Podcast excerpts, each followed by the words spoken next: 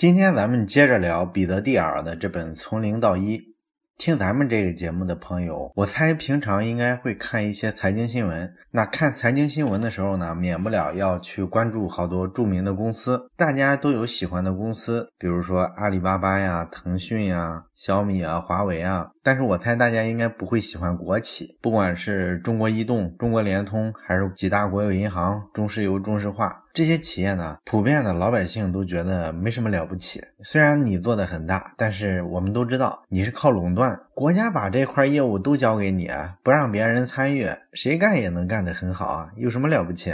你看，我们谈到这些市场化的科技企业跟国有企业的时候，评价是完全不一样的。这就反映一个什么问题呢？就是在我们普通人眼里啊，我们觉得市场竞争好。因为充分的市场竞争啊，能够逼迫这些企业呢去做出一些非常伟大的创新，然后我们老百姓呢从这些创新里能得到特别多的好处。你像支付宝和微信支付为什么这么方便？连卖煎饼果子都可以用手机支付，就是因为阿里巴巴跟腾讯它竞争啊，所以他们把这个支付产品啊普及了。你像银行的竞争就不够激烈，到今天还整天推销各种特别难使的卡，这就是垄断带来的恶果，它没有创新的动力啊。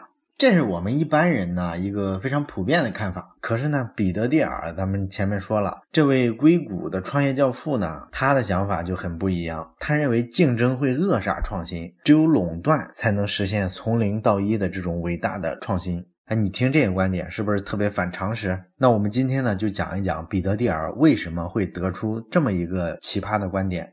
我们知道，谷歌这一家公司啊，是全球最著名的几家科技公司之一。那它的市值呢，现在有六千多亿美金。这个六千多亿美金是个什么概念呢？它比美国的所有的航空公司它的市值加起来还要高得多。可是你要说，谷歌这家公司是不是创造出的价值比所有的美国航空公司加起来还要多呢？其实也不至于。你像美国的航空公司啊，每年要接待几百万的乘客飞来飞去，这会创造几千亿美元的一个价值。但是呢，二零一二年的时候啊，美国的所有航空公司，他们飞机的票价平均是一百七十八美元。这一百七十八美元是个什么意思呢？就是说这航空公司啊，去了本儿之后，从每位乘客身上只能挣三十七美分。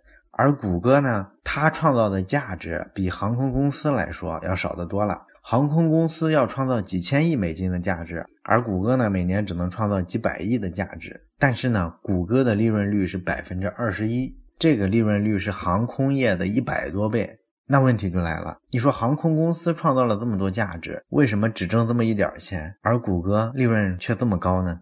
你要解释这事儿，你得从经济学的模型出发。实际上呢，所有的经济学现象不外乎两种层面的竞争，一种呢是完全竞争，一种呢叫做垄断。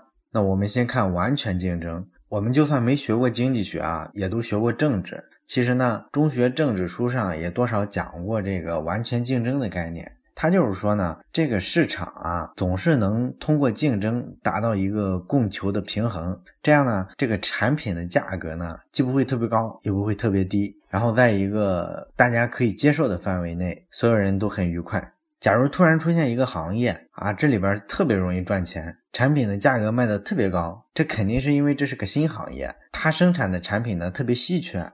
那因为市场环境是完全竞争的嘛，所以其他人一看这玩意儿挣钱啊，赶紧上。于是呢，大家都跑来做这个产品，所以这个产品的供应量啊一下子就变大了，这个价格就跌下来了。那吸引了外面这堆新公司来的这些利润呢，就荡然无存了。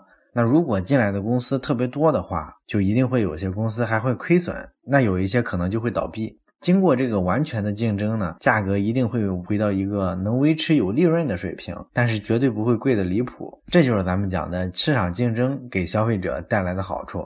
但是呢，彼得蒂尔认为啊，这个完全竞争啊，其实是一种非常理想的状态。为什么呢？因为你要实现市场在供需相当的时候达到一个平衡，其实是有几个假设的。什么假设呢？就是说，在这个市场中竞争的各个公司之间应该是没有差别的，他们卖的呢都是一样的产品。然后呢，这些公司也没有其他的市场支配力。那只有这几个条件都实现了，他们的产品价格才完全由市场决定，他们自己完全决定不了。但是实际上，我们看在现实世界好像并不是这样。你说手机这个市场吗？苹果和三星卖的特别贵，那你说它的成本会比咱们国产手机贵好几倍吗？肯定不至于。反正大家都是找供应链企业去拿各种配件，然后组装起来贴个牌儿。大部分手机都是这么生产的。你说这玩意儿成本能有什么太大的差别吗？但是为什么苹果的卖七八千，三星的卖五六千，国产的卖一两千呢？很明显，手机是个完全竞争的市场，但是并没有出现我们理想中的那种竞争把价格压到成本线附近，没有人获得超额利润的状况。而这个过程中呢，苹果获得了垄断性的利润。苹果手机一家，它能把全球的这个智能手机市场的百分之九十的利润都赚走了。也就是说，大部分手机厂商其实都是陪太子读书的，一年到头白忙活。你说这是为啥呢？这就是说呢，在一个竞争的市场环境下，其实是很难实现完全竞争的。一般情况都会出现垄断。那垄断的公司呢，就意味着他自己拥有一个市场。然后呢，在这个市场里，它可以自己定价，然后也没有什么竞争对手，可以非常轻松的实现利益的最大化。那在经济学家眼里呢，垄断肯定是件坏事儿，因为垄断就意味着你是用一些什么特别的手段消灭了竞争对手嘛，或者说你从政府那儿拿了一些特殊的许可证，而别人拿不到，就像咱们中国的很多国有企业一样。但是呢，彼得蒂尔在这里说啊，其实还有一种可能，也可能产生垄断。哪种可能呢？就是你靠创新，一步一步的做一个特别好的产品，然后你这个产品呢，领先这个行业太多太多，以至于没有人能追上你。于是呢，你在非常自然的情况下，就达到了一个市场的垄断地位。那这种垄断呢，彼得蒂尔认为，它不是非法强占，或者说靠政府关系搞到的，它就是对消费者很有价值，对市场很有好处，它就是一件好事儿。咱们前面提谷歌为什么利润率高啊？因为人家在二十一世纪初的时候啊，就已经在搜索技术上把竞争对手什么微软呀、雅虎远远的甩开了，到今天世界上都没有人能挑战它的地位，这就是一种自然形成的垄断。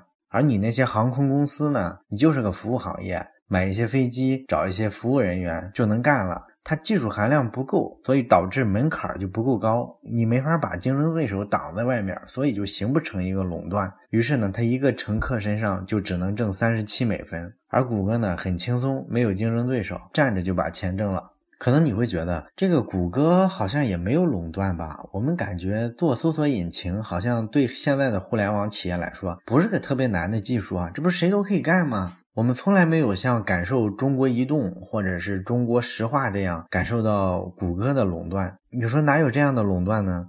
其实垄断不垄断，这个作为企业当事人来说啊，他肯定会迷惑你，轻易不会承认自己垄断的。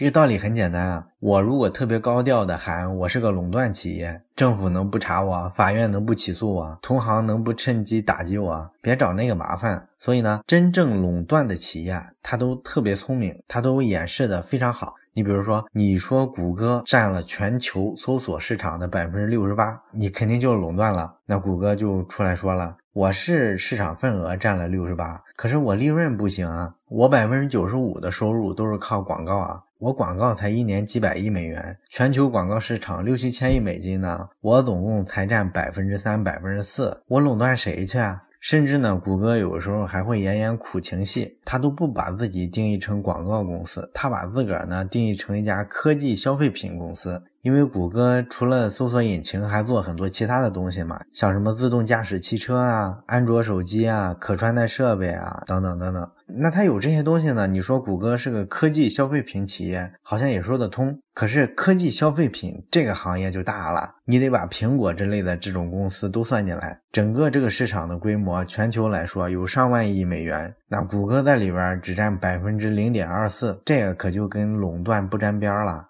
所以，真正的垄断者呢，他把自己定义到一个特别模糊、特别大的行业，这样呢，让自己看上去啊占的份额很小，你呢就不容易把它跟垄断联系到一块儿去。而真正的说处于竞争中的这些公司呢，他为了拿到投资啊，或者在消费者面前得到一个好印象，一般反而会吹牛，说自己是垄断。你比如说，假如你要在你们所在的城市开一家餐厅，那这个餐厅做什么风格的菜呢？做一个越南风格的菜啊，越南餐馆。那你这个城市里呢，原先一家越南菜馆都没有。这时候呢，你就对外说我是我们这个城市里啊越南菜这个领域的垄断者。话可以这么说，但是你自己信吗？没有人跟你竞争呢，这确实是真的。但是呢，没有竞争可能是因为没有这个市场，消费者没有这个需求，和你产品好，遥遥领先于竞争对手导致的垄断是完全两回事儿。我们很多创业公司为了拿到融资啊，都特别喜欢夸大自己在垂直领域的地位。实际上呢，只是在往自己所在的这个领域前面加上无数个定语。最后呢，这一堆定语下来，你会发现，符合条件的本来就只有你一家。这其实是在自己编故事了。那你说他们为什么编这个故事呢？就是因为啊，他们很清楚，商业的本质其实就是建立垄断。如果你拿不到垄断地位，就意味着你做这件事儿是做不大的。那投资人呢，就对你不感兴趣。那你可能会问，这个竞争到底有什么问题呢？为什么竞争就带不来创新呢？那竞争能带来的问题可多了。你比如说，竞争最常见的一个问题就是会消耗你的精力。我们还是拿前面开餐馆来说。那你想开一家好餐馆，但是呢，你这条街上好多家餐厅都在跟你做激烈的竞争，那你就活得特别痛苦啊！你为了吸引消费者呢，你就要打折，推出特别优惠的菜品。可是你降低了价格之后，你自己利润就低了呀。你利润低了，你就只能给员工发非常低的工资，减少各种不必要的开销。一些机器设备坏了也不舍得换，然后时间长了呢，这又会降低你的工作效率。所以呢，竞争激烈了之后啊，其实对你的创业项目来说是很难提升品质的。可能你会说，中低档的餐厅啊，竞争太激烈了，那我去开一个高档餐厅吧。其实呢，高档餐厅也好不到哪儿去。我们经常听说什么米其林三星大厨，其实那些大厨啊，他们这个星级的评分系统啊，竞争非常激烈，压力非常之大。有些大厨有时候被降级了之后，真的会自杀。那相比之下呢，你像谷歌这一类处于垄断地位的公司呢，人家就不担心别的企业来竞争，他完全有足够的自主权去关心自己的员工，搞搞企业文化。像咱们在《重新定义公司》那本书里讲的，让员工在公司里洗衣服、做饭、打游戏，这多好。然后他们还有更多的精力去改变世界，去做无人驾驶，去做人工智能，这些东西都玩的游刃有余。那谷歌的座右铭是什么呢？是不作恶啊，不做坏事儿，坚守道德底线。那你可以理解成呢，这是一种品牌策略。当然，你也可以理解成这是他企业的一个价值观、一个特性。那你说什么样的企业才能不作恶呢？就是他在挣钱上压力不大，他才有余力去强调一些形而上的东西，对吧？如果你不处于谷歌的这种垄断地位，那你就不行。你所有的谷歌做这些事儿，你都没有精力去做。你追眼前的这些短期目标，什么利润呐、业绩啊，你都追不上。你哪有时间做这些长远规划呢？所以你每天实际上都是在苟延残喘，这个状态就非常不一样，对吧？你再比如说竞争呢，还会让你把注意力啊过分的放到了竞争对手身上，而忽视了自己的发展。咱们讲小米的时候也讲过，你千万不能有竞品思维，你要用产品思维考虑问题，因为产品思维是围着用户转，竞品思维呢是围着对手转。彼得蒂尔在《从零到一》这本书里呢，也讲了一下这个意思。他举的例子是微软和谷歌，微软和谷歌的竞争实际上是非常全方位的。咱们大家都知道的是浏览器，是吧？微软的系统自带的是 IE 浏览器，而谷歌做的是 Chrome 浏览器。那现在呢，Chrome 浏览器在全球市场的份额占一多半，也就是说，谷歌在浏览器领域打的微软没有还手之力。然后微软呢还开发了一个搜索叫必应搜索，这也是直接跟谷歌的搜索业务竞争的。然后这两家公司呢还都做平板电脑，谷歌呢也出过一个 Chrome OS 的操作系统，跟微软的 Windows 系统也是打得不可开交。你看这两家公司啊，本来是一个做操作系统的，一个做搜索引擎的，应该是井水不犯河水。结果呢，为了竞争之后啊，你看他们的业务啊发展越来越雷同了。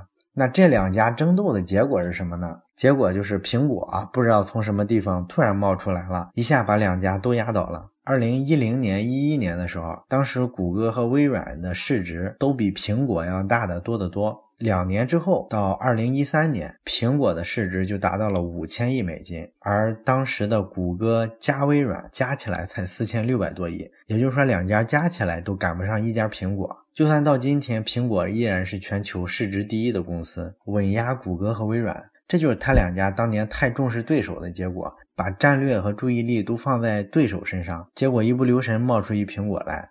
那竞争还会让我们过分重视过去的机会，一味的复制过去的模式。你像国内手机，各个品牌拼来拼去，基本全在拼配置。你上双摄像头，我立马也上；你整个高通八三五处理器，我肯定也用这个处理器。这种竞争呢，就进入了一个非常低级的模仿的阶段。那讲到这个模仿呢，有个例子特别有意思，在硅谷的这些顶级的工程师里面，有一种人特别多，哪种人呢？自闭症。我们知道自闭症啊，其实是一种社交障碍，对吧？你跟人打交道有问题。那为什么得了这种病的人反而在硅谷还更有优势呢？这是因为啊，这些得自闭症的人呢，他们对社会的动态啊就没那么敏感，所以呢，他们不太容易受别人的影响，不会盲目的跟风。那不跟风呢，就导致他们对这个发明创造啊、电脑编程啊这些东西能够全身心的投入进去。那最终呢，更容易成为硅谷的技术精英。这个呢，其实也从反面说明了竞争啊，其实特别容易让你重复过去的这些模式，让你跟风，然后失去一些独特的机会。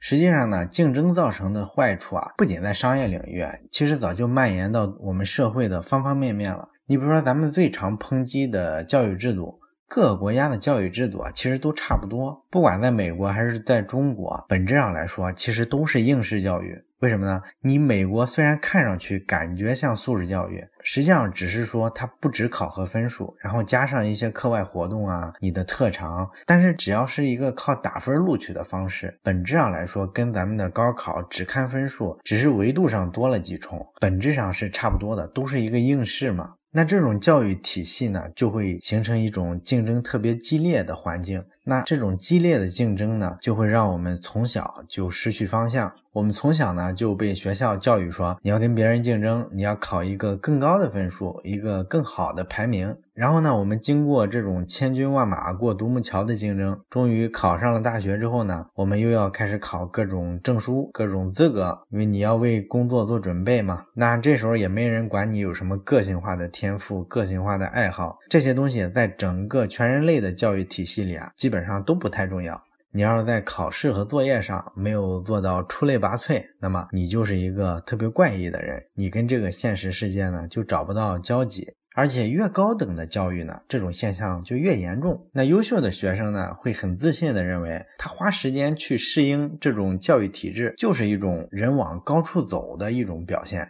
实际上呢，彼得蒂尔从小就是个好学生，一路呢考上来，考到了斯坦福大学的法学院，在大学里也是个学霸。但是呢，他毕业之后呢，想去考最高法院的书记员，结果呢没考上，这个给了他很大的打击。但是因为这次没考上呢，他后来就去创业了，也就才有了后来的地位。所以他自己总结这一段经历呢，他觉得竞争差点让他自己失去很多追求自我的这种机会，让他差点成为一个非常平庸的法院。书记员，那竞争既然有这么多问题，建立一个垄断就是一个非常必要的事情了。那彼得蒂尔呢，他也亲力亲为过这样一件事儿。他们在一九九九年的时候成立 PayPal，然后要做线上支付。但是呢，跟他们同时期的还有一家公司叫 X 点 com，它跟 PayPal 干的业务啊基本上一模一样。这家公司谁创立的呢？是埃隆·马斯克，就是现在做特斯拉的那哥们儿。当年呢，彼得蒂尔跟埃隆·马斯克两个人就杠上了，各种竞争。然后为了应对彼此的竞争呢，他们的员工每周要工作一百多个小时，